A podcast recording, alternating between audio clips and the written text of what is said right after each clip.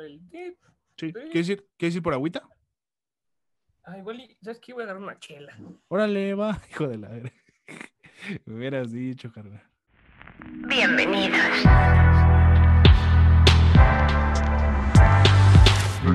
Tomo el micro y la ciencia comienza. Todo científico tiene que hacer conciencia. ¿O qué piensa? Esto es para cuestionarnos la existencia. Piensa que la experiencia de ser solo es una vivencia. Mejorar y parar. Decir yo te escucho. Si estuvieras en mi lugar, entenderías mucho. y para los curiosos con ganas de más, ahí les va su podcast. Comienza. con Kike Gándara. Pues bienvenidos, mis queridos curiosos, a el episodio número 15 de este su podcast de que va. Como cada semana, yo, Enrique Gándara, eh, les voy a contar de un tema común visto desde un punto de vista científico. Para esta semana, no vamos a hablar tal cual de un tema científico. Para esta semana, y creo que en los próximos videos vamos a hacer un, este, los próximos episodios, vamos a hacer una serie de entrevistas. Las... Hoy empezamos con un- uno de mis mejores amigos de vida. Lo conozco igual desde que íbamos, creo que la primaria preprimaria. Este, este güey es un chingón para la música. Es de las personas más, más diestras que conozco para este tema. Aaron Alonso, hermano, bienvenido. ¿Qué onda, bro? Muchísimas gracias por invitarme. La verdad es que estoy muy contento. Qué chido. No, hermano, a ti, la neta, a ti por, por dejarte venir a este episodio, güey. Y hoy vamos a hablar, obviamente, ya, ya les dije, vamos a empezar a hablar de varias cosas, pero el tema principal, pues, es la música, ¿no? Este arte en el cual, pues, se basa en sonidos. Y, y qué mejor que, que uno de mis mejores amigos, porque ahorita les vamos a contar varias cosas. Mi, mi amigo es músico, músico y saxofonista, se podría decir, hermano. Así es, sí. Y además productor. Así es. Güey, güey, ¿cómo, cómo, ¿cómo va tu pandemia, bro? Hablábamos hace, hace ratito antes de empezar el episodio que, que pues todo, todo el sistema de entretenimiento ha sido muy afectado por esta pandemia, ¿no, güey? ¿Cómo, cómo te ha afectado a ti este pedo? Sí, la neta es que sí es todo muy rudo porque, pues, o sea, no sé si para los que sepan y para los que no sepan, eh, la industria musical eh, y pues varias industrias de la- artísticas, digamos, se basan en, en conciertos en vivo, ¿no? En, en sesiones en vivo, digamos. Entonces Sí. eso es como algo súper importante porque pues ahí es de donde entra la mayoría de la lana, ¿no? No solamente para nosotros los músicos, o para, sino también para toda la industria, ¿no? O sea, desde las grandes empresas como las majors y cosas así, este, pues desde ahí entra la lana. Entonces la onda es que no se vuelve una, pues, una economía, digamos, redonda, en donde se, hay suficiente dinero para pagar y empezar a hacer aún más contenido, ¿no? Entonces la onda es que el contenido, que es también de donde nosotros ganamos dinero, pues se hace menos porque hay menos dinero, entonces ugh, ya, no, ya no está fluyendo chido ese, esa onda del dinero, pero esperemos que pronto este, te empiecen a regular un poco mejor este tipo de cosas. Este, sobre todo, eh, pues estamos empezando a crear diferentes maneras de poder seguir eh, pues, haciendo música, ¿no? O sea, eh, sobre todo en conciertos como live streaming, cosas así. Sí, Ha habido algunas nuevas empresas que se han fundado justo solamente para hacer, para, para hacer ese tipo de conciertos. O sea, Hasta Rappi, ¿no? Eh, eh, en su aplicación puedes comprar boletos para, para shows de Ujú. streaming. Entonces, de que está evolucionando, la industria está evolucionando, solamente hay que ver, eh, en algún momento tendremos, se nos ocurrirá algo tan cañón que pueda funcionar y de alguna manera, este, pues, que sea algo en vez de hacer conciertos en vivo, ¿no? Güey, además, además, obviamente no nada más tiene que ver con conciertos. Justamente hablas de este círculo, güey, en el cual, pues, te- o sea, te tienes de entrada que reunir para crear, güey. O sea, las Claro. mejores creaciones es cuando te reúnes con mucha más gente ajena a tu círculo social. Y, güey, eh, ahorita está muy cañón porque mucha gente o se está cuidando, no quiere salir o, o está enfermo. Entonces, pues también afecta a la, no sé si llamarle preproducción, o sea, a esta antes de que salga una canción, que salga un proyecto, que salga un disco. Güey, hasta eso está mermando muy cañón, ¿no? Sí, sí, totalmente. Y la verdad es que a pesar de que pues, tenemos que arriesgarnos para tener trabajo, eh, obviamente sí estamos como, bueno, hablo por mí y también por varios, varios colegas, ¿no? Este, tenemos que, que también escoger bien qué vamos a, a dónde vamos a ir, qué proyecto vamos a utilizar, o sea, qué, a, a qué proyecto realmente vamos a ir y todo ese tipo de cosas, ¿no? Vamos a formar parte, justo para no arriesgarnos tampoco, ¿no? Ni a nosotros ni a nuestros amigos, ¿no? Entonces eso es importante. Han salido un chorro de cosas, este, como para poder hacer música y, y, y pues producciones y todo a, a larga distancia, ¿no? Que ya se han utilizado, obviamente, si una persona está en otro país y quiere hacer alguna canción o quiere producir algo con algún productor de otro país, ¿no? O de otro estado o de otra ciudad, este, había ese tipo de cosas, pero no siempre era como una de las mejores opciones, ¿no? Y ahorita pues, tuvo que evolucionar esa onda, entonces cada vez están haciendo, están mejorando eh, herramientas tecnológicas para poder hacer eso, ¿no? Y cada vez como este, puede hacerse, ah, o sea, que, que no haya impedimentos, ¿no? Para poder hacer música. Güey, y justo, o sea, como también lo dijiste, güey, o sea, ya no va a ser lo mismo, güey. La industria artística en general, güey, ya no va a ser lo mismo en cuanto acabemos. Yo creo que los lives se hicieron para quedarse, güey. O sea, los conciertos en live stream se hicieron para quedarse. Porque, güey, o sea, gente que no tenía, por ejemplo, un concierto de Mijares, Emanuel, que pues difícilmente lo vas a encontrar mexicanos que están en Europa o en otra parte del mundo, güey. Y, y que lo, lo escuchen esas personas, pues yo creo que también es una forma de que entre dinero y que llegue la, la música a más personas, ¿no, güey? Claro, el problema es que antes hacían giras, ¿no? Entonces no se hace un concierto, haces un chorro. Sí, sí, sí, sí. O sí. sea, con un solo concierto, ya todo el mundo te puede ver. Entonces, este, obviamente no va a costar un boleto lo que costaba un boleto físicamente, ¿no? Este, cuesta mucho más barato, no sé, Sí, un, sí, 20 un 80% más barato. En vez de que cueste mil pesos, cuesta 200, ¿no? Sí. Entonces, este, también son diferentes cosas. Obviamente nos conviene más que podamos sí. conciertos en vivo, pero como no se puede, tenemos que empezar a ver alternativas.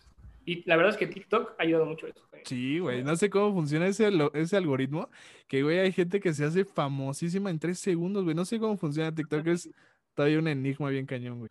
Eh, ya, ya vamos a empezar así, hermano, a, a preguntarte porque, pues, tu carrera ha sido, pues, digamos, desde, desde muy pequeño, güey, o sea, digamos, ahorita estás eh, en una parte donde, donde estás rompiéndola y, y- pero con mucho esfuerzo, ¿no? Creo que hasta ahorita estás en la parte donde, donde estás picando piedra, que le llaman. Sí. Y, y, güey, y está chido porque, o sea, sí, hay- hay- conozco muy pocas personas que realmente hacen lo que les gusta, pero además están dispuestos a sacrificar muchas cosas para hacer lo que les gusta, güey. Eh, Güey, así cortaron todo para poder seguir su sueño, güey. Entonces, antes de empezar, digo, ya con esta, con esta intro, ¿cuál, ¿cuál fue tu primer acercamiento a la música, güey? O sea, ¿cuándo dijiste, ah, cabrón, o sea, esto, esto está cool? Ok, esto, o sea, la verdad es que desde que estaba muy pequeñito, pues tú estabas ahí conmigo en la Sí, sí, sí. primaria. Este, justo a los primero de primaria, estaba ahí, tú sabes, en la banda de música, estaba tocando el bombo, así bien chiquito Sí, y sí, todo flaco, güey, ni me veía, no se veía mi mano pegándole así al bombo, parado, güey. Sí, sí, sí. Este, em, y la verdad es que desde ahí siempre me quisieron meter a todos los deportes. Y yo estuve, güey, o sea, me acuerdo que estuve en fútbol, primer, segundo de primaria, güey, estuve después en básquetbol, Sí, después este, hice fútbol americano, que ese me gustó más, Sí, y ya fue mucho más grande, pero, pero sí, o sea, este, pero sí, el taekwondo también hice, que ahí fue- creo que fue ese el, el que más brillé, digamos, hasta que Ujú. medallas, pero güey, o sea, estaba muy chiquito, entonces ni me acuerdo. sí. Em, entonces, la verdad es que en el- los deportes siempre quisieron meterme a los deportes de a huevo y como que Sí. nunca me gustó, o sea, nunca dije como de a huevo, lo voy a hacer. Entonces, como que siempre fui como una persona súper dispersa, ¿no? Siempre he sido como sí, de que no sé qué pedo, pero, pero la música como que siempre me acompañó desde que estaba súper pequeñito. A mi familia se- le gusta mucho la música, pero, o sea, nunca fue como de que se dedicaran a eso, ¿no? Ni sí. profesionalmente, o sea, simplemente les gustaba y disfrutaban así como cualquier persona. Pero la verdad es que eso, eso me ayudó mucho porque, porque les encanta bailar y les encanta cantar y como que eso mínimo me dio esta espinita de decir, güey, o sea, algo de esto me gusta, ¿no? Ok, Y cuando ok. estuve ahí en la, en la escuela y me dijeron como, oye, pues tienes que hacer algo, ¿no? Entonces llegué y dije, bueno, pues voy a dejarlo en la banda de música. Y nada más tocaba allí en el bombo. Y al otro, o sea, y el siguiente año, en segundo de primaria, me, dicen, me dice el, el cuate, oye, ya, ya se desocupó un instrumento, ¿no? Decía, pues, ¿cuál es? El saxofón. Ay, mamá le gusta el saxofón. Ah, pues igual y jalo, ¿no? O sea, a ver qué onda. Dicen, y tiene las manos muy largas, muy, muy grandes. Yo, entonces sí puedes, porque está chiquito. O sea, casi nadie empieza a esa edad porque no llegas a las... O sea, tu mano no llega bien a, a tocarlas, ¿no? Sí, Y como mi mano estaba grande, dijeron como de, ah, pues sí puedes, a ver, vente. Y ya me llevaron ahí al cuartito que estaba hasta pinches atrás de la escuela, así donde estaba la bodega, güey, así Sí, arriba, sí, porque ahí estamos los que hacemos música, güey. este, y pues ya me probaron y me dijeron, ok, pues empiezas, ¿no? Ya mañana. Y yo, ok, ¿no? Y de repente llego con mi mamá, así con mi estuchito, güey, y mi sax. Y, yo como, pues ya, a empezar a tocar sax. y me gustó. Y fue como, ah, qué padre. Y con mi mamá le gustaba mucho el saxofón, o sea, siempre le gustó como el jazz y ese tipo de cosas. Fue como de, ah, qué padre. qué increíble que, que lo vas a empezar a hacer. Y ya, pero ella creyó que nada más iba a ser como de, güey, Sí, güey, sí. ya, ¿no? O sea, va a hacerlo ahí en la escuela y, y pues de ahí todo empezó a surgir, güey, o sea, empecé a crecer, em- empecemos, tú sabes, como estos showcitos ahí de la escuela y luego nos llevaban a otros lugares, así como al coro de, de- y así, ¿no? O sea, varias, varias cosas. Sí. Este, y luego, pues, pude ir al conservatorio en Morelia, me iba a los veranos, este, y cosas así. Y siempre me gustó, y desde que estaba chiquito dije, mamá, si me quiero dedicar a la música. Ay, sí, ándale.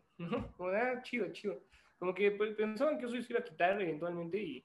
y Güey, ya, porque- pero- Ajá, Perdón, güey, porque justo, o sea, también, güey, o sea, tú, tú- toda tu familia es de doctores y, o sea, nadie, nadie se dedica a la música, güey. Sí, no, Casi siempre, casi siempre cuando eres músico es porque alguien de tu familia se está dedicando a eso y, güey, pues dices, me gusta, ¿no? Pero tú realmente vivías, o sea, siempre tu familia fue de doctores y ingenieros y, o sea, nadie se dedicaba a eso, ¿sí?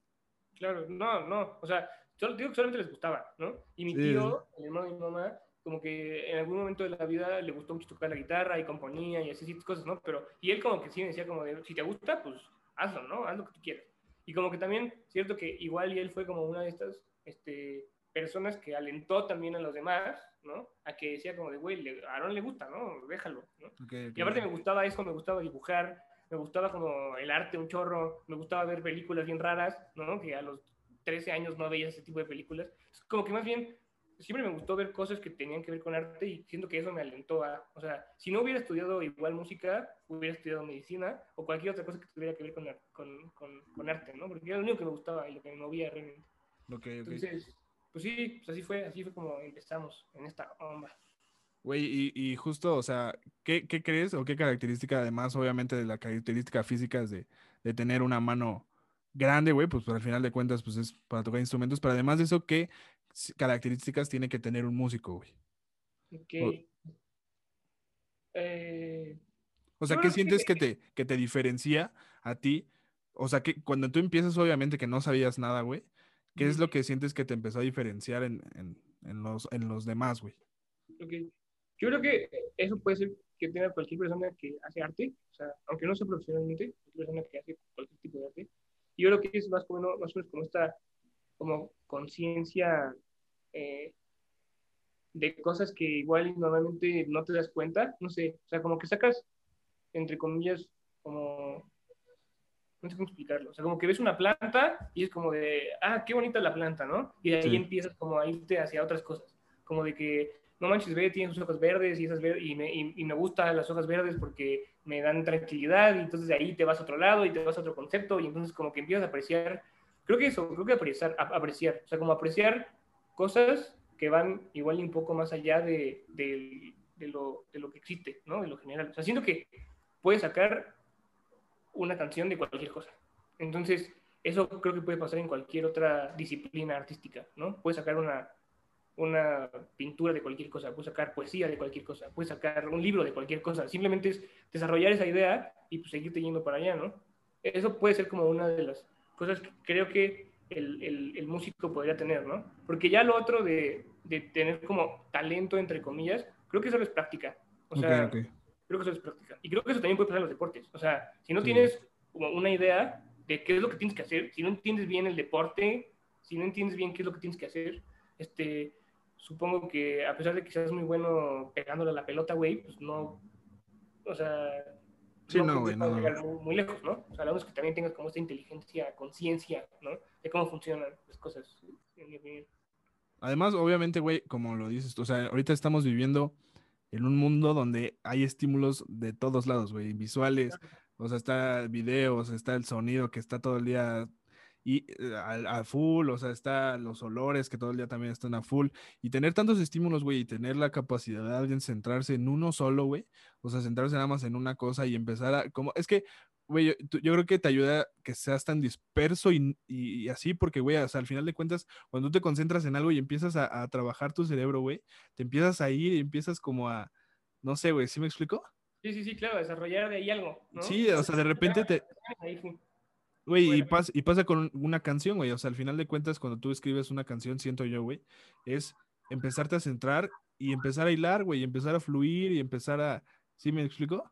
Claro, sí, sí, totalmente. Es otra cosa que, que también es ¿qué, qué- o sea, obviamente tú no sabías mucho de música, sino más por lo que, por lo que escuchaban tus- tu familia y así, güey. Pero ¿cuál podrías decir que fue la primera persona, ya musicalmente hablando, o sea, que de la industria, que te empezó a llamar la atención y que decías, me gusta lo que hace, o sea, te empezaste como a identificar con esa persona? Como un artista, digamos. Ajá, ajá. ¿Cuál fue el primer artista con el que, o sea, quién sería tu influencia hasta el día de hoy, digamos? Ok, creo- Creo que las influencias han cambiado así radicalmente. Hay Ok. un chorro de cosas distintas. Este, y las influencias que tengo ahorita, la verdad, no fueron las que me metieron en la música. Pero sí me acuerdo que. Es que aparte siempre fui de que escuchaba un chingo de cosas, ¿no? Mi mamá, mi mamá escuchaba Shakira. O sea, no sé por qué me gustaba un chingo. Sí, es cierto, güey, sí, es Me cierto. encantaba Shakira, güey. Este, Sí, cierto, pero, pero también me, me gustaba un chorro, o sea, me gustaba mucho el metal. El metal me, me encantaba, me gustaba mucho el rock también. Este, y de hecho yo, toqué- yo, yo quería tocar batería. O sea, yo me acuerdo que antes, mientras estaba tocando el sax, justo me metía al bombo porque me gustaba pegarle nada más, ¿no? A tiempo, digamos. Sí, Este. Pero justo fue porque, porque la batería como que me gustaba un chingo, porque escuchaba un chingo de metal y me gustaba esta onda de que siempre era súper atascado y todo el tiempo era ruido, pero para mí era como un ruido ordenado, digamos. Este, eh, y eso estaba padre. Eh, entonces yo creo que sí, puede ser que, que también Mecano, por ejemplo. Me, gusta- que me gustaba mucho Mecano cuando estaba chiquito. Este, y me gusta mucho la música clásica. O sea, también me gusta mucho la música clásica. Sobre todo, me acuerdo que cuando estaba chiquito me encantaba la, la ópera. O sea, cosas Ok. súper raras, ¿no? En la vida a un niño chiquito le gusta la ópera, pero me gustaba mucho la ópera. Este, también, mi familia no escuchaba mucho ópera, pero mi, abue- a mi, mi abuelo escuchaba mucho música clásica. Me acuerdo que casi siempre, cuando estaba chiquito, eh, pues viví con mis abuelos, porque mi mamá trabajaba, y mi abuelito siempre cuando estaba, como íbamos a comer o antes de comer o estaba ahí en la casa, siempre ponía así su estéreo y ponía música clásica así para escuchar en toda la casa, ¿no? Entonces como que siento que eso me gustó y siempre, siempre le decía como, oye, me gusta eso. Y ya como que entre los dos analizábamos, entre comillas, obviamente, como la canción, como, ay, se escucha bien bonito, no sé, este, los violines Ok. y cosas así, ¿no? Sí, Y como que me acuerdo que eso, eso me gustaba. O sea, como que siempre me llamó la atención. Güey, y justo, que como toda la música en general, digo. Ok, ok, y algo también que, que quería tocar es eso, güey, o sea, toda tu infancia básicamente, como ya lo dijiste, la vives con tus abuelos. Y obviamente sé que con tu abuela igual, eh, la, la Sí, sí, relación es muy buena y todo, pero creo que a lo largo de toda nuestra relación de amigos, creo que tu abuelo ha sido algo ahí, no sé, güey, es, es, es una, una figura de, de autoridad paterna para ti muy cabrona, ¿no? O sea, ¿qué, qué significa para ti tu abuelo durante toda esta estancia, güey? Ya lo voy a tener aquí porque es que... Sí, sí, sí, sí. Para los que nos están escuchando, llegó su perrita Aarón y no, no, no quiere alejarse. sí. No hay problema. Bueno, entonces, haz de cuenta que, eh, sí, justo, cuando estaba pequeñito, antes me acuerdo que me- siempre me acordaba mucho de mi abuelo, ¿no? Porque, o sea, para los que sepan, eh, igual papá, sí, para, que no para los que no sepan, o sea, mi papá nunca estuvo con- conmigo, ¿no? Este, cuando estaba chiquito. Fue Entonces, por cigarros. sí, literal. Eh, y entonces, eh, la situación fue que, que, que cuando, cuando estuvimos, este, cuando pequeños, mi mamá siempre pues, fue por, pa- pa- para, darnos de comer, ¿no? Sí, claro, Aparte, claro. sea, la verdad es que es una mujer impresionante y tiene puestos así increíbles. Entonces, o sea, de ella obviamente aprendí muchísimo, aprendo muchísimo. Y de mi abuelo, pues sí, es la figura paterna, creo, que, que, que más como arraigada pues el que tengo, porque tengo varias, ¿no? O sea, también Sí, eh, mi tío, justo el que les cuento, que es el hermano de mi mamá, mi padrastro, también son como partes importantes, ¿no? Hombres importantes en mi vida. Pero yo creo que mi abuelo puede ser que más me ha marcado. Y la verdad es que hasta ahorita sí tenemos una relación súper bonita. O sea, siempre hemos platicado y a pesar de que tenemos una diferencia de edad súper grande, sí, claro. este, siempre hay una frase que dice como de, oye hijo, hay que irnos a comer un pollito, ¿no? Y es como de, ok, entonces Sí, vamos a platicar. Hay algo de lo que te quiero platicar. Y, como, y desde que estaba chiquitito, o sea, me acuerdo que desde que estaba pequeño me decía como, oye hijo, vamos a comernos un pollito. Y nos sentábamos ahí en la, en la, en la, en la no, no en la sala, en, la- en el comedor casi siempre, o en la cocina, y platicamos, y me decía literal qué es lo que opinaba, qué estaba haciendo bien, qué estaba haciendo mal. Y como que eso también creo que me ayudó mucho a analizar mm, lo que estoy haciendo, ¿no? Literal. Sí. Entonces, aparte me acuerdo, igual estoy hablando mucho de mi abuelito, pero me acuerdo No, mucho no. que siempre, me decía como, tienes que, cuando estaba pequeñito, así súper pequeño, nunca se me va a olvidar yo creo, nunca, aunque me dé amnesia, yo creo. porque me lo dejó tan claro, sea, y luego me regañó, a veces lo hacía con cariño, y luego a veces me lo decía como de que, güey, la cagaste. Yo te lo he dicho sí, sí. tantas veces, ¿no? ¿Sabes? Entonces siempre era como, eh, hay, o sea, son tres cosas. Primero, tienes que observar, siempre observa, todo el tiempo, tienes que observar. Segundo, tienes que analizar y al final ejecutas el plan que Ujú. analizaste. Pero no vayas a saltarte pasos, porque no la vas a cagar. Porque yo Ok. siempre, ahorita mucho menos, porque eso lo tengo muy presente siempre en mi cabeza, pero, pero siempre fui como súper acelerado. Entonces se me ocurría algo, güey, y ya, o sea, me valía madre, ni Sí, lo sí, sí, pensaba, güey. y solamente llegaba y lo hacía, güey, ¿no? Todavía hasta la fecha, güey. Todavía hasta la Sí, fecha. to- to- güey. Todavía lo hago, todavía lo hago. La verdad es que, o sea, igual yo nunca se tampoco, pero igual ya está un poco más nivelado, ¿no? Desde que me lo dijeron. Ya trato de pensar mejor las cosas, de hacerlas como, este, justo más ideadas, con un poco más de idea, pero al final de cuentas estoy bien aventado, entonces aquí no me vale madre, pero, pero trato de hacerlo mínimo un poco más pensado. Pero, pero sí, entonces esas justo pues, son las cosas que, que, que me ayudaron mucho cuando estaba pequeño. Ok, güey, sí es. O sea, como aparte tu abuelo es, o sea, es serio, o sea, es bonachón y es súper buena onda y te saluda, güey. Pero cuando se pone, o sea, me ha tocado verlo serio. O sea, güey, sí, sí. Y no, no es ni, o sea, no es alto ni, ni grande, güey. O sea, realmente nada más es la personalidad que tiene, que tiene él. O sea, sí está. Y lo, he- lo he visto no muchas veces, güey. O sea, la- mucho lo he visto, que será unas 10, 15 veces en mi vida. Sí. Yo creo que sí, güey, y bueno, pues está, qué bueno. Y ahora, güey, o sea, ya pasando a, ya, ya tienes tu sax, tú ya estás en la, en la banda de música, ya estás, y, y ¿cuándo, en qué momento te das cuenta que dices, güey, o sea, puedo hacer algo aquí, aquí hay algo? Eh, igual y pueden ser varios, pero igual hay uno que se me ocurre hasta ahorita así mucho, que justo se me, se me vino a la mente, que pues, tú te acuerdas, ¿no? El profesor de ahí era un viejito, ¿no? El profesor Márquez, que ya está en el cielo, bueno, no sé dónde esté, pero está muerto. Este, güey. Yo no creo en eso, pero... Ya no está en este plano, ya no está en este plano existencial. Esperemos que esté en un lugar increíble. Sí, sí, es. sí.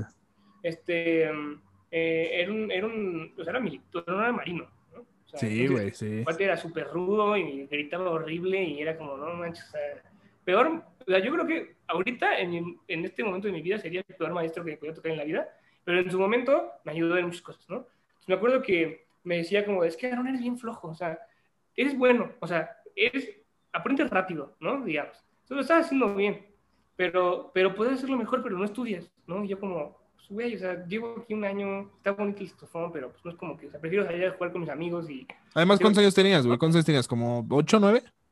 como ocho, yo creo, porque Ajá. justo empecé a los siete, entonces yo creo que un año después eran que Como a los 8. ¿no? Ajá. Entonces me dijo como de, pero es que eres flojo, entonces por eso no, y yo como, pues no es que sea flojo, bro, o sea, simplemente, o sea, me llama la atención y me gusta mucho, pero, pero pues solo es algo más ahí que, que ahí está, ¿no? Em, pero me acuerdo que esa, ese mismo día le hablaron, le habló a mi abuelita, tenía los, tel- los teléfonos ahí de la escuela, de, de las casas, güey. Y el profesor le habló a mi abuelita y le dijo, señora, su, su nieto tiene mucho talento, así, porque me acuerdo perfectamente. Mi abuelita me- hasta lo escribió mi abuelita para que me lo diera, ¿no? Así, lo que dijo. Este, pero no estudia. Entonces, por favor, ustedes tienen que ayudarme para que su hijo estudie más y entonces este, pueda mejorar, ¿no? Y toda la onda. Entonces, en ese momento en el que dije, güey, o sea, si este güey le habló a mi abuelita, fue Es porque por hay algo. ahí que, que estoy haciendo bien, ¿no? A pesar de que sea un Sí, güey. huevón. Aparte, no era cualquier persona, güey. O sea, él, él estaba en la marina, o sea, estaba en la banda de música de Sí, la sí. marina, güey. Y, y aparte la banda era de chingos de personas. O sea, yo creo que había, Sí, hubo un güey. momento en el que había, ¿qué te gusta? 60 alumnos ahí, ¿no? Entonces, Sí. o sea, que, que, que marcara así literal a tu casa era porque había algo, había algo que estabas haciendo bien. Sí. Y me acuerdo que después de eso me puse un poquito más las pilas y ya llegué a ser como el primer este, saxofón, ¿no? Como, Sí. Y así, entonces como que dije como de, ok, o sea, ya va más en serio. O sea, igual y Sí. para mí y para mi familia aún es un hobby, pero yo ya me estaba tomando más en serio. Entonces sí me acuerdo que en vacaciones fue cuando me empecé a ir al conservatorio. Le dije, oye, mamá, es que sí me gusta, o sea, sí me gusta, quiero ir a otra escuela, ¿no? Aparte estaba tomando piano, creo. Este, fue en la secundaria que me fui al conservatorio, pero empecé a tomar como clases de órgano y así que iban a mi casa y cosas así. Entonces como que me gustaba aprender de muchas cosas y me ya cuando crecí me compraron una batería, me trajeron los Reyes Magos una batería y entonces toqué, aprendí a tocar batería yo solo. Seguro, no, o sea, no soy buenísimo, pero simplemente lo hago como por, a veces sí es por hobby, tocar la batería, digamos. Este, y pues ya, algunos instrumentos, ¿no? Que ahí te laten, pero el saxofón obviamente es lo principal. Pero sí, justo fue en ese momento. justo este, este profesor que, que me dijo, como, le habló a mis abuelos y dijo como güey, póngalo a estudiar porque lo está haciendo más o menos bien. Sí, claro. Además, además, o sea, pues sí no te tienes que saltar ciertos pasos, ¿no, güey? A lo que voy es que durante la infancia, pues es para disfrutarlo en cualquier cosa, güey. O sea, llámese deporte, llámese artista, llámese lo que sea, güey, la escuela. Al final de cuentas, en ese momento es para disfrutarlo, o sea. Pero pon tú que yo creo, güey, que, o sea, el punto en el que estamos ahorita y de cualquier persona, pues ha sido el cúmulo de decisiones y, y determinaciones que hemos hecho en el pasado. O sea, si no hubiera sido esa llamada, chance no hubieras hecho lo que estás haciendo hasta ahorita, ¿no? Sí, probablemente. O sea, probablemente sí es algo como que clave, ¿no? Para que me esté dedicando a lo que me estoy dedicando ahorita. Sí, güey, y, eso, o sea, es un cúmulo de, de decisiones binarias, güey, en la cual pues estás aquí ahorita, güey, o sea, puede ser que, que, que eso en retrospectiva, chance, lo, lo podamos ver así, ¿no? Y en cualquier cosa, al final, pues somos lo que hemos decidido y lo que hemos hecho durante toda nuestra vida. Sí, Ahora, güey, ya, ya llega un punto en donde estás en la prepa, estudiaste en el TEC, eh, te seguías dedicando ahí, seguías tocando el sax. Sí, estuve ahí en el representativo de la, de la prepa. Ajá. eh, y de ahí, ahí fue, o sea, ahí fue cuando dije, me quiero dedicar a la música. Ok, ok, O ok. sea, cuando, cuando llegué al TEC, de hecho, una de las, de las decisiones por las que entré al TEC fue porque acababan de sacar la carrera este, en la prepa, fue porque acababan de sacar la carrera de Ingeniería en Producción Musical. Entonces dije como de, güey, o sea, el TEC, mi mamá estudió en el TEC, el TEC está bien padre, yo veo y digo, güey, está enorme, ¿no? O sea, es una escuela súper, como mucho más liberal. Y, ajá, entonces, este, justo cuando yo llegué al TEC fue como de, wow, esto es lo que yo quería, ¿no? Sí, sí, como, güey, mi mundo, o sea, el mundo está así, está hecho para mí, ¿no? Este, y había opciones, justo me acuerdo que en el momento en el que, en el que ya me iban, iba a ser mi horario, este primer semestre, aparecían como de eh, representativos, ¿no? Y entonces le valió madre y me dijo mi mamá, no te vayas a meter todavía primer semestre porque no te di, o sea, porque igual y no te vas a rifar en el semestre, güey, vas a valer madre. Y yo quiero hacer música, me vale madre. Si Ok, no lo hago ahorita, lo voy a dejar, entonces lo quiero hacer. Y literal, lo primero que hice no fue meter matemáticas y todas esas materias, sino literal fue meter este, este, el representativo, ¿no? Y hubo una audición. Entonces, ya una vez que, creo que la primera semana o segunda semana de clases, este, y yo estaba súper emocionado, practiqué un chingo, saqué, no me acuerdo qué lo saqué, y al final fue, la audición fue más complicada de lo que yo pensé. O sea, sí me preguntaban cosas que era como de, güey, o sea, no O sea, como, como teóricas. ¿O Sí, cómo, güey? teórica. Aparte me pusieron a improvisar. Nunca en mi puta vida había improvisado. Entonces me dijo como de, oye, ¿puedes im- improvisa? Y yo, ¿qué? Sí, improvisa sobre esta tonalidad. Y yo, oye, nunca he improvisado. Me dijo, improvisa. Y yo como, bueno, entonces como que solo dije, o sea, o improviso no me quedo, ¿no? Sí, Entonces improvisé, pero si no hubiera sido porque entré a ese representativo, no, no estaría, eh, ahora sí, no estaría dedicándome. Ahí sí estoy segurísimo. Si no hubiera entrado a ese representativo, no estaría haciendo lo que estoy haciendo ahorita. Ahí No, sí estoy claro. seguro. Segurísimo. Así no hay, no hay otra opción. Pero me acuerdo, güey, cuando nos, nos dijiste, oigan, pues vengan a verme tocar, voy a estar. O sea, sabíamos nosotros como amigos de Aarón que, que pues él estaba muy metido en eso de la música, pero no sabíamos a, a- qué grado. Cuando fuimos a verte a Sinergia, yo no te había visto nunca, güey, o sea, me voló la cabeza, güey, me, me voló la cabeza. O sea, yo, yo tengo el sentido de la estética cero, güey. O sea, sí, no, no, te, no soy ni nada del artístico que tú eres, güey, yo cero, así, nada. Mi sentido de la estética es nulo, güey. Pero cuando yo voy a ver ese tipo de espectáculos en el cual literal hay una sinergia, hay una simbiosis, güey, en- entre todos los músicos, porque en ese, en ese evento, güey, había músicos, había cantantes, bailarines, este, actores, ah, güey, había todo, y todo, y todo estaba pasando tan rápido, güey, y tan, tan, tan bien ejecutado. Güey, cuando yo vi a Aarón, dije, no, no, güey, este güey está loco, o sea, porque incluso te, te tocó un solo que lo hiciste increíble, güey, o sea, dentro de todo lo que está... Es que el tema era de películas. ¿De Entonces, películas? Yo, yo, hice, ajá, yo hice el solo de la, esta rola de Whitney Houston. Em, la del guardaespaldas.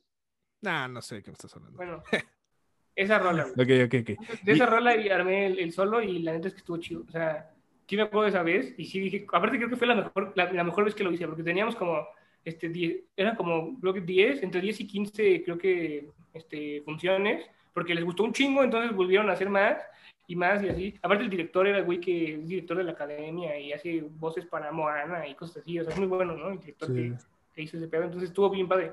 Y justo gracias a esas cosas, a esos eventos, güey, fue que yo dije, no mames, o sea, ¿Cuál fue la primera vez que, que te empecé, que alguien te llamó para hacer algo, güey, para hacer un proyecto juntos?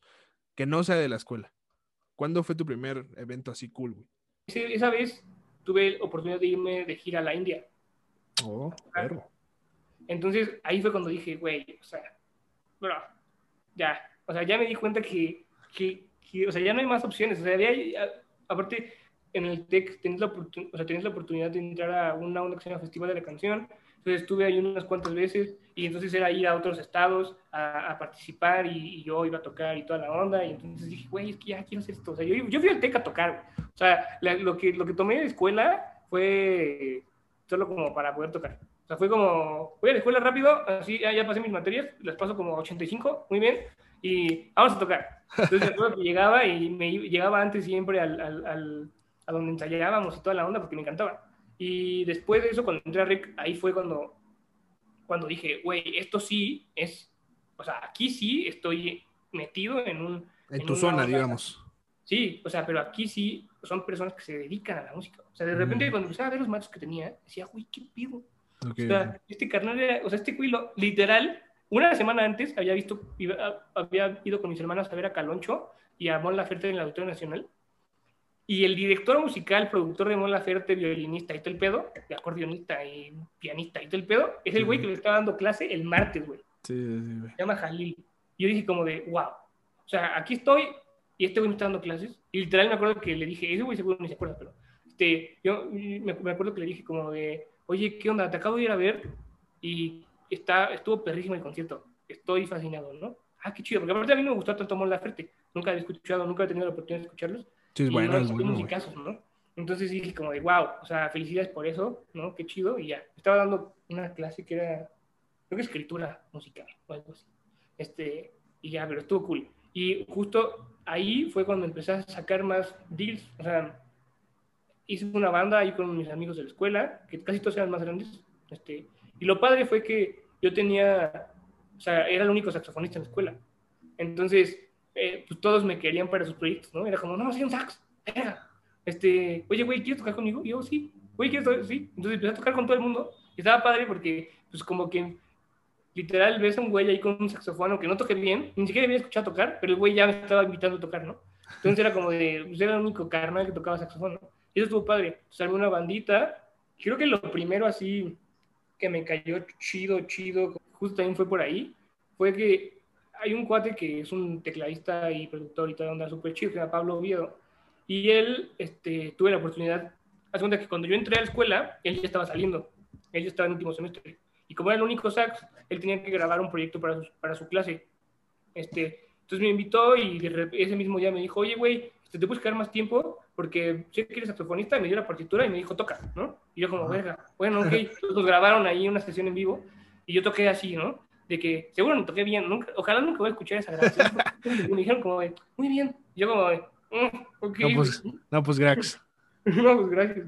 Este, y ya, pero me acuerdo que gracias a eso, a esa oportunidad que tuve, que ese güey lo volví a ver algunas veces y salud- nos saludamos así, pero de que nunca, hasta ahorita que ya somos súper amigos, este, pero pasaron un año, yo creo, yo creo que estaba en tercer semestre, y me, y me, me dice, oye, güey, ¿qué pedo?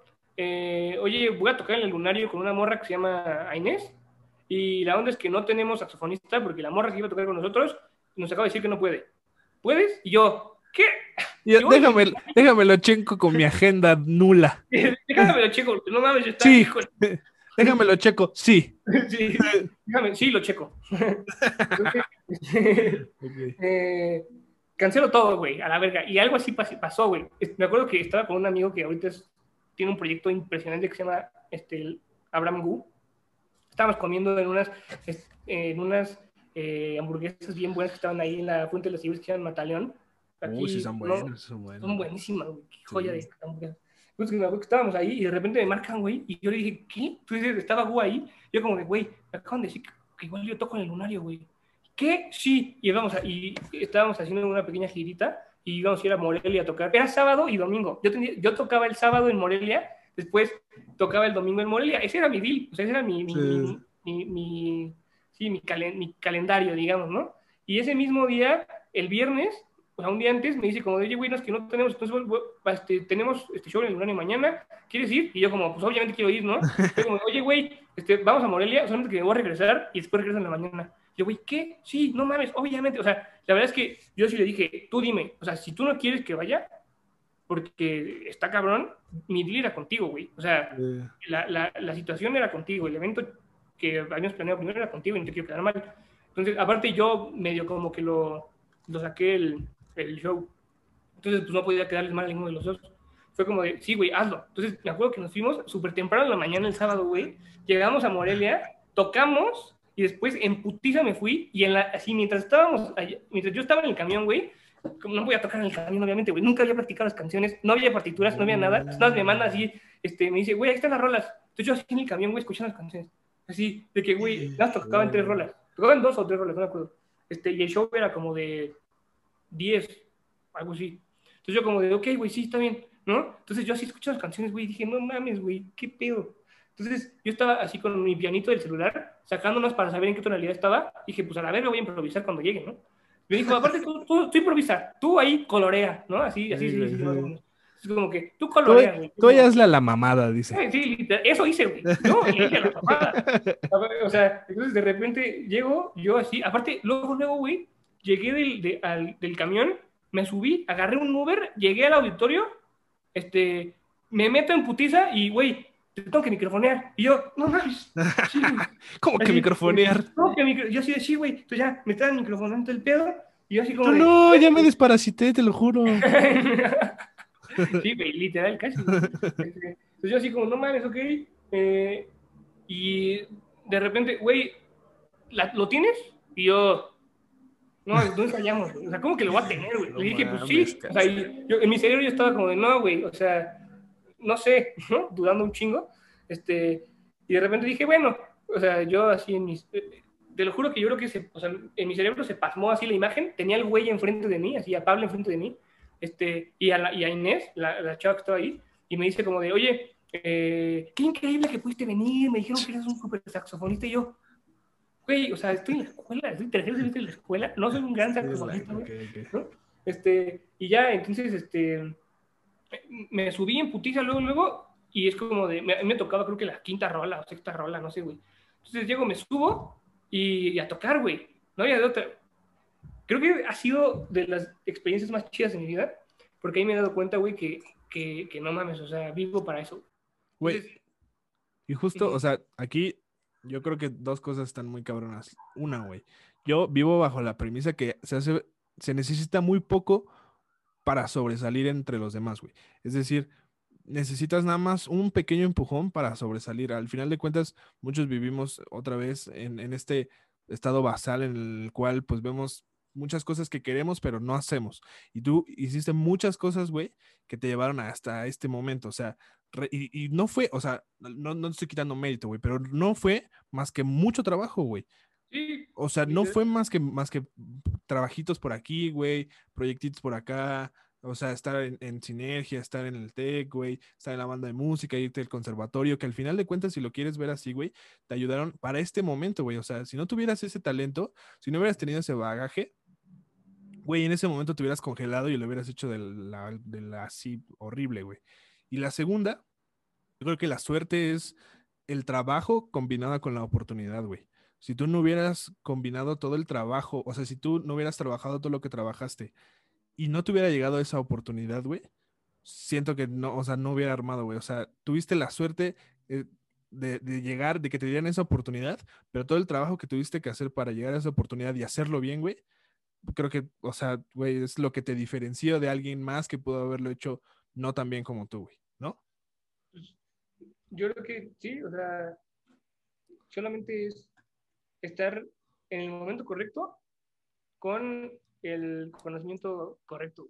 Ok. O sea, Sí, y sí. también creo que en tu momento emocionalmente correcto. O sea, porque yo también, yo estaba en un güey. O sea, yo todo el tiempo quería estar tocando y chambeando y estudiando y tocando y chambeando y tocando y así, ¿no? O sea, es como que para mí fue como de, güey, o sea, me, me agarró chambeando. O sea, estas oportunidades siento que te agarran cuando estás trabajando en algo, ¿no? Exacto, güey, exacto, Que- exacto. Que te agarran en ritmo, güey.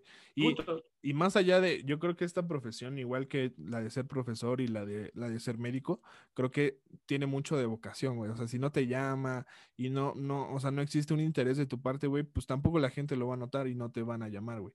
Y además, necesitas saber de todo, güey. O sea, necesitas saber, pues, desde la batería, la guitarra, las voces, los coros, las percusiones, las cuerdas. O sea, realmente necesitas saber todo tú para embonar en un, en un grupo. Entonces, háblanos un poco de cómo fue este proceso hasta llegar a Big One Studio.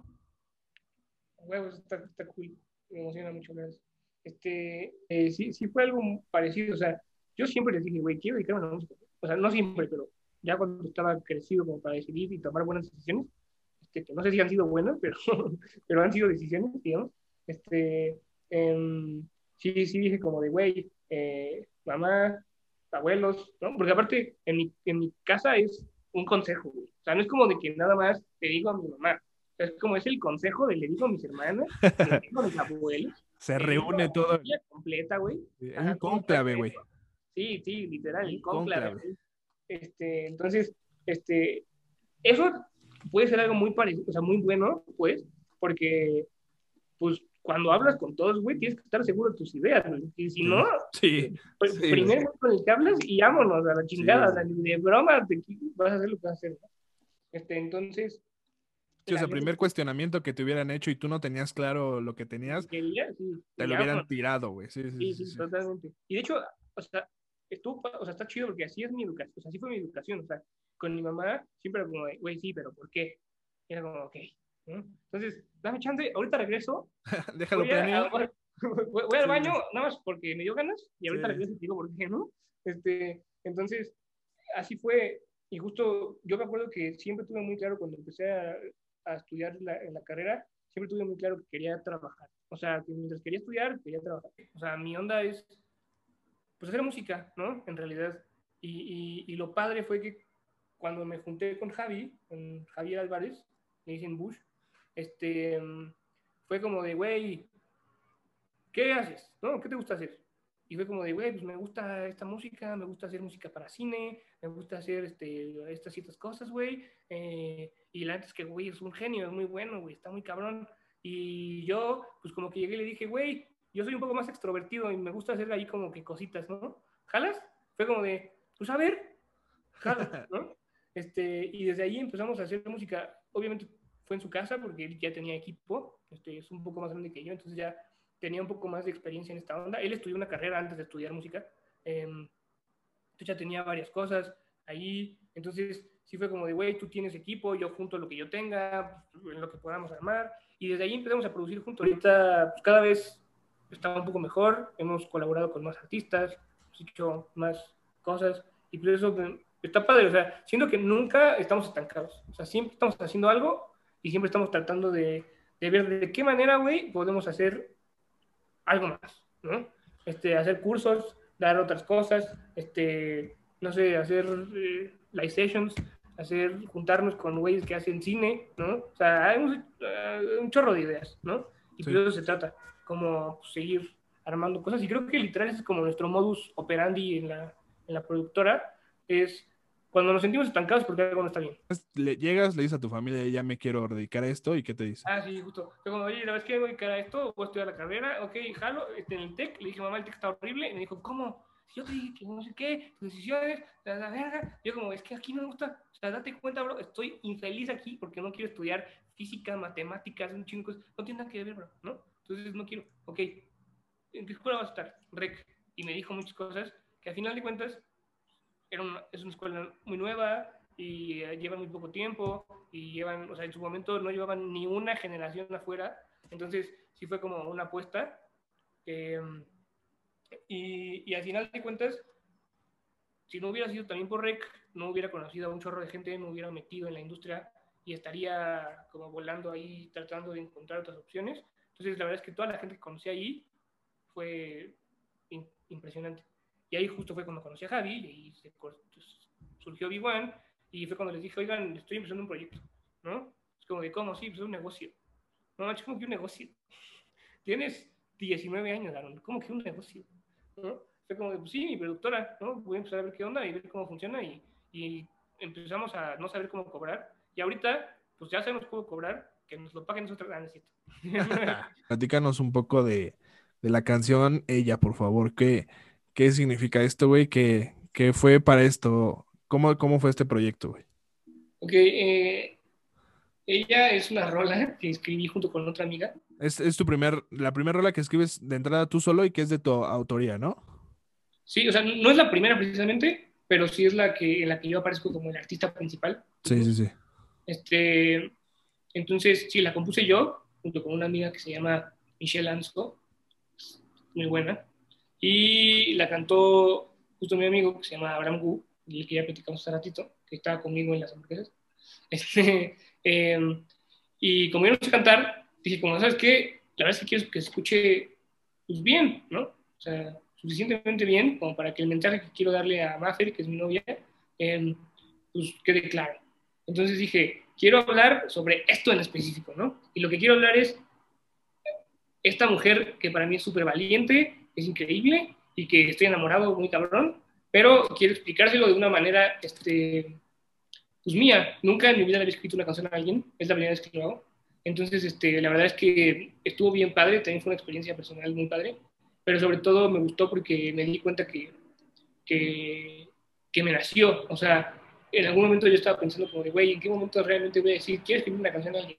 Y no es nada más porque hay un cliché de que todos los músicos escriben una canción a cada persona. ¿no? O sea, a mí eso no me latía tanto, porque para mí era algo muy personal. Entonces después cuando dije, güey, realmente lo estoy haciendo, tengo estas ideas, tengo estos versos, este, solamente un año que es compositor y se dedica, fue como de, oye, ayúdame, vamos a bajarlos bien en papel y que se escuche chido. Así lo hicimos y um, produje la canción junto con Javi igual en vivo en estudio y decidí como, como que, que, que, no tengo palabras suficientes para explicárselo, pero espero que esta canción funcione, ¿no? Que de hecho en la misma canción dice que, que no sé cómo explicártelo, entonces te digo que y esto suena el saxofoncito, ¿no? Entonces de eso se trata, como, como de que no hay suficientes palabras para explicarte, entonces mejor te lo toco. Oye, además está, o sea, ¿cómo le haces, güey? Porque creo que es hasta ahorita lo, lo, que más me cuesta trabajo a mí entender como, como persona no artista, no artística. ¿Cómo le haces, güey, para llevar una abstracción, un pensamiento, güey, lo que quieras? ¿Cómo, de entrada, pues cualquiera puede meterlo en, notas, ¿no? Pero ¿cómo le haces, güey, para realmente transmitir? O sea, la gente que, que es muy tal, o sea, que pega con, con, con la demás, o sea, los músicos que, que, pegan con la demás gente es porque realmente transmiten lo que quieren transmitir, güey, y realmente, pues te sientes identificado tú como fan con esa persona. Entonces, ¿cómo le haces tú, güey, para, para llevar esa abstracción, ese pensamiento, güey, eso, es lo que quieres transmitir? ¿Cómo le haces para llevarlo a la música? O sea, ¿qué, ¿cuál es tu proceso?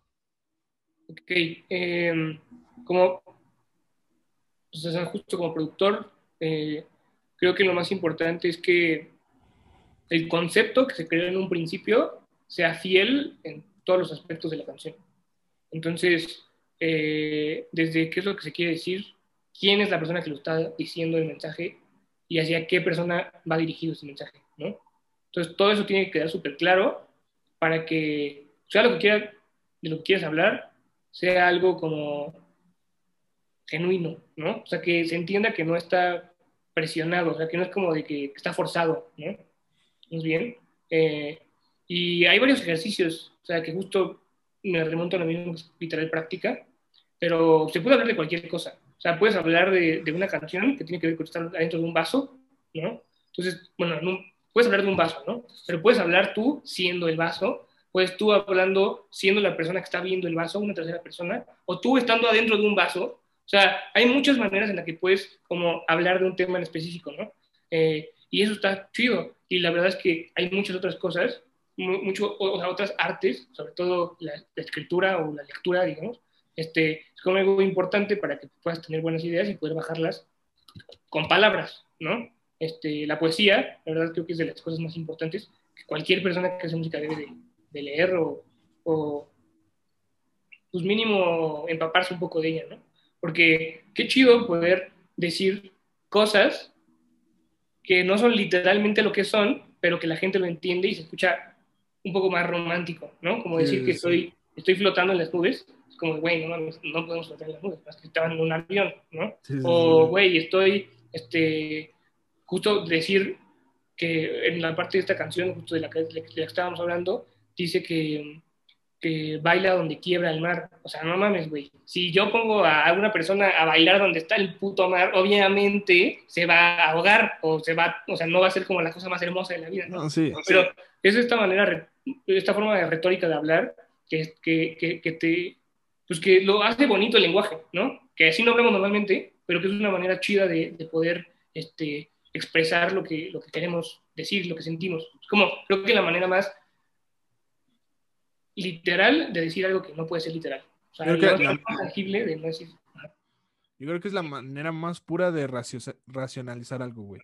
O sea, yo creo que es la manera más legítima de cómo verte vulnerable ante una ante cualquier situación, güey.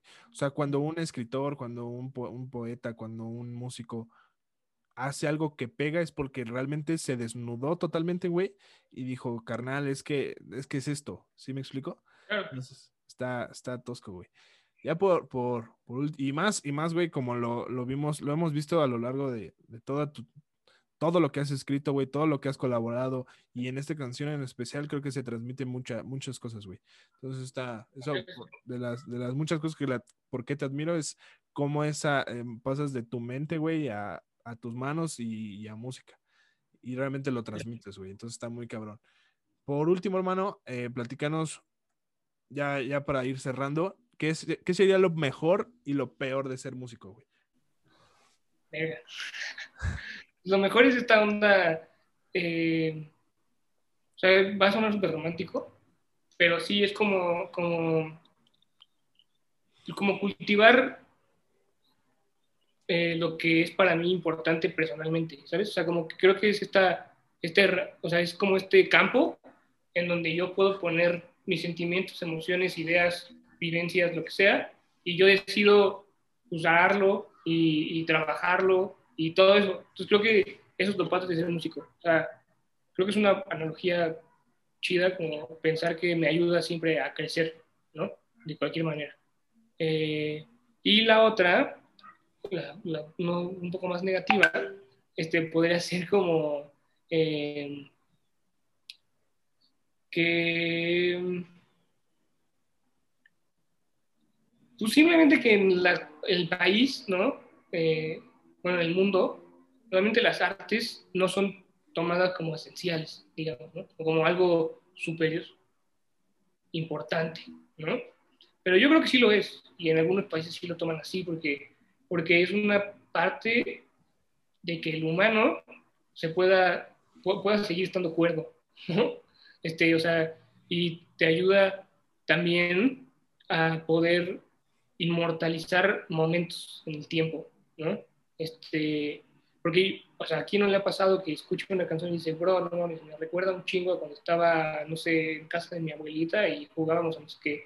O, güey, esta canción se le dediqué a mi ex y qué pedo es que la escucho, estoy, me muero, ¿no? Este, cuando acabas de cortar con alguien, ¿no? O no sé, o sea, como que siento que sí son de una manera justo intangible, porque no la puedes tocar, de, de, de inmortalizar momentos chidos. Entonces, creo que eso es importante dentro de la música y la gente pues, no lo toma como algo súper importante. Obviamente no es debido a muerte, ¿no? Pero podría ser también. Hay mucha gente que sí, la música creo que sí le ha salvado de, de hacer muchas cosas que, no- que no estaría dispuesto no sé, que estaría dispuesto a hacer y que la música Sí, güey. no sé, le ayuda, ¿no? Y sobre todo es la música, porque la música creo que es un transporte para llevar un mensaje, pero también creo que es la persona que lo dice y el mensaje que dice, ¿no? Creo que es una manera muy chida también de marcar la historia, ¿no? Entonces, este, creo que es lo que no está tan padre, que no se tome al arte, a la música, y todo como, como realmente algo importante, este, y pues los apoyos sean como muy poquitos, sobre todo en este momento, ¿no? De la época pandémica, este, pero pues eso es lo que vivimos cualquier persona que se dedica a las artes, ¿no? Entonces, Pues este, es algo, es parte del trabajo. Entonces, güey, sí tienes razón, no se le ha dado la importancia porque la, la- la importancia de la música y del arte en general, pero la música, que es lo que nos toca hoy, se han hecho movimientos incluso revolucionarios de guerras, güey, o sea, de, de, em, y la, la forma de expresarse era la música, güey, la forma de hacer revolución, la forma de hacer escuchar era, era con música, güey. Los, las personas eh, afroamericanas que quisieron independizarse lo hacían mucho con, con música, güey. Eh, ahora vemos que también la música ha sido parte de- del movimiento feminista. O sea, la, la música está, güey, y la música está en muchas cosas y, como dices, no se le da la importancia que se debería de hacer. Y está, y está mal, güey. O sea, se han hecho terapias con música. O sea, eh, la música cura, también es curativa. Eh, por último, hermano, ya, ya por cerrar ahora sí, ¿qué le dirías a alguien que se quiere, que está dudando o no sabe si dedicarse a esto? ¿Qué le dirías, güey? Chistoso. Justo hace poquito me tocó dar una, este, para, una, para la Universidad de Hidalgo. Eh, para la parte de las artes, me tocó dar una plática justo, eh, sobre, sobre eso, sobre cómo una persona puede decidir dedicarse al arte, a la música en específico. Este, y fue una plática de una hora, digamos, pero la verdad es que creo que lo más importante es aventarte. O sea, y lo cabrón que no debería de ser, pero lo es, y creo que es algo importante, eh, que es parte del músico, es ser rebelde. O sea, en el momento en el que tú ves que la gente no está jalando para donde tú quieres, pues ni modo, ¿no? Dice París que va. Pues, pues ni modo, o sea, se trata de pues, echarle ganas, bro, y decir, voy a hacer todo lo posible por lograr lo que quiero hacer, desde ser músico, pintor, modelo, animador, lo que sea, echarle ganas y sobre todo practicar. O sea, y decidirte a hacerlo. Porque normalmente mucha gente se queda en, es que no estoy seguro si dedicarme a la música, ¿no? Ya estudian una carrera, este, tienen su proyecto y entonces la manera en la que están sacando lana para su proyecto es trabajar en la otra cosa que están haciendo y dedicarse al proyecto que están teniendo. Es una manera increíble, o sea, el dinero es parte importante de volverte- un artista independiente, pero, pero también este, hay muchas veces que yo he visto que o sea, se siente una impotencia de esa persona que es como de, bro, es que o sea, me gustaría dedicarme a todo el tiempo, ¿no? Y, y normalmente nos casamos mucho con que solamente se puede hacer, o sea, ganar dinero de una sola manera, ¿no? Que, o sea, haciendo música. Y la verdad es que no, o sea, la, la industria es tan grande, es enorme, ¿no? Que te puedes hacer muchísimas cosas. Entonces, no solamente es ser músico y tocar la guitarra, o ser músico y tocar saxofón, ¿no? O, O cantar. cantar, y proyecto y ya. Justo, la idea es que hay un chorro de cosas que puedes hacer. O sea, muchísimas. Y, y claro que se puede vivir de la música.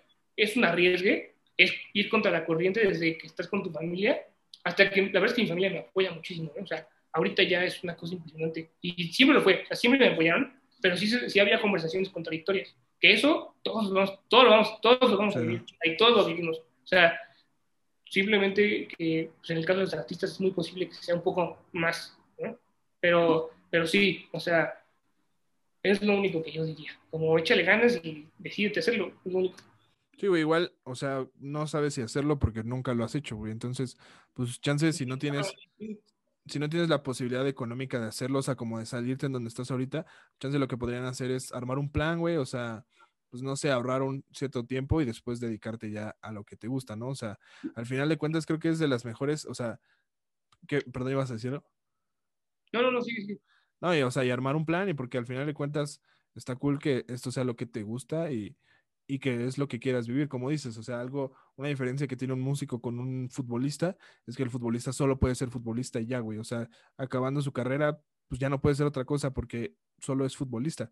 Y en cambio, como lo dices, güey, un músico puede ser productor, puede tocar la guitarra, puede tocar el sax, puede estar eh, en, en ingenio de audio. O sea, creo que son muchas cosas lo que puede hacer como, como músico, que no solamente es lo que sabemos y el estigma que, que tenemos. Claro, sí. O sea, las opciones son muchísimas. Está Este, y, pues ya, y la verdad es que sí, o sea, la verdad es que también algo que, que creo que se tiene que hacer cuando, una, cuando tu familia no está, de- cuando la familia no está de su lado, que la mía la verdad es que sí estuvo, este, es eh, seguirlo practicando y decir, no hay otra opción. O sea, no voy a hacer otra cosa, no voy a hacer lo que tú me pides. Aferrando, es, es aferrándote, papá. Totalmente, o sea, o me, aferro, o sea, me aferro a lo que quiero o en algún momento, o sea, o nunca va a pasar, ¿no? Y me voy a quedar ahí, este, pues estando todo frustrado en la vida, ¿no? Y justo, para cerrar, quiero decir algo. Cuando decidí que iba a estudiar, si iba a estudiar medicina o iba a estudiar música, me hice una pregunta. Mi pregunta fue, ¿voy a ser un músico frustrado o voy a ser un médico frustrado. Dije, obviamente médico frustrado no voy a ser, güey. Entonces, vuélvete músico porque no quieres estar frustrado en tu vida. Y así decidí ser músico. Entonces, simplemente hay que aventarnos y a la chingada a ver qué sucede. Exacto. Obviamente con un plan, obviamente con un plan. No, Sí, no sí, así, sí, sí, nada más. Sí, exacto, exacto. tengo un plan. Tengo un plan. Perdón, güey, pero ya cuando tengas el plan, sí es a, es a la voz, güey. O sea, ya es, es ahorita, güey. O sea, es. Como de, lo hagas ahorita y vámonos, ¿eh? O sea, no hay opción. Exacto, hermano. Pues muchas gracias por estar, güey. La verdad es que, como ya lo dije aquí, voy a empezar la cromadera, si no faltaba más, de espada que te voy a hacer, porque, güey, al final de cuentas, lo que has hecho, güey, pues es desafiar muchas cosas que estaban ya arraigadas en ti y en tu círculo social.